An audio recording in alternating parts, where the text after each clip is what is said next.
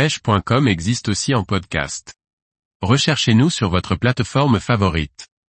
La pêche le long du Loir, une rivière pleine de diversité et riche en poissons. Par Olivier Lalouf. Le Loir est une rivière exceptionnelle, généreuse en carnassiers, et dont les affluents recèlent de très belles truites. C'est aussi un bassin piscicole où toutes les techniques de pêche donnent de bons résultats. Le Loir est une rivière du centre-ouest de la France et c'est l'une des rivières les plus poissonneuses de France. Sur tout son parcours, de Château du Loir à son confluent avec la Sarthe, le Loir est classé en deuxième catégorie, domaine public.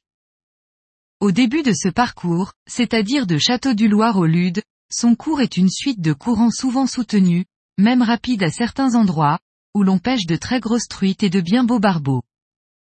C'est aussi une rivière à très forte densité de carnassiers.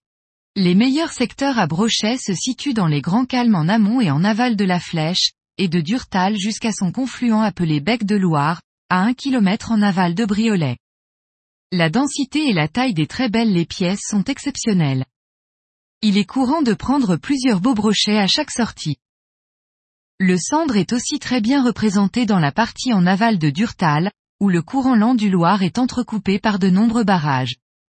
Il se prend surtout aux poissons morts sur le fond ou à la tirette au gros lombric.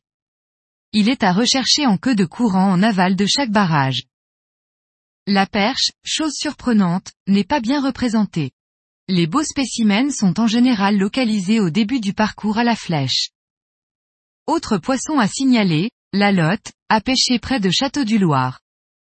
Ce poisson est devenu assez rare dans notre pays et le Loir en recèle encore une densité suffisante pour qu'on lui consacre certaines parties de pêche.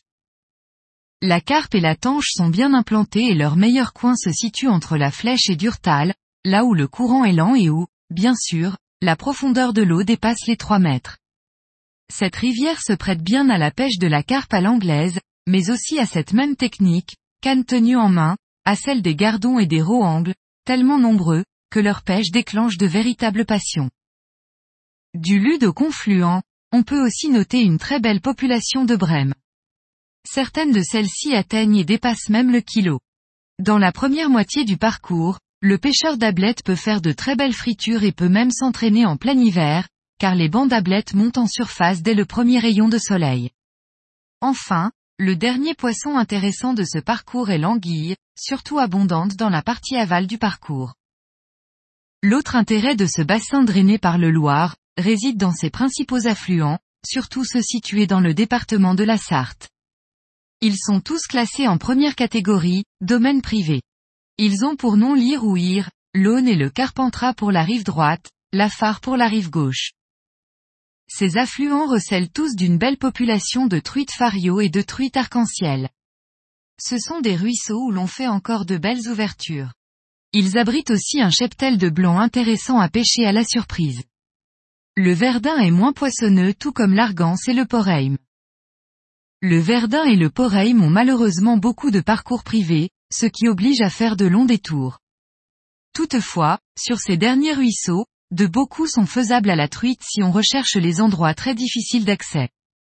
Mais comme le savent tous les pêcheurs, une truite ça se mérite.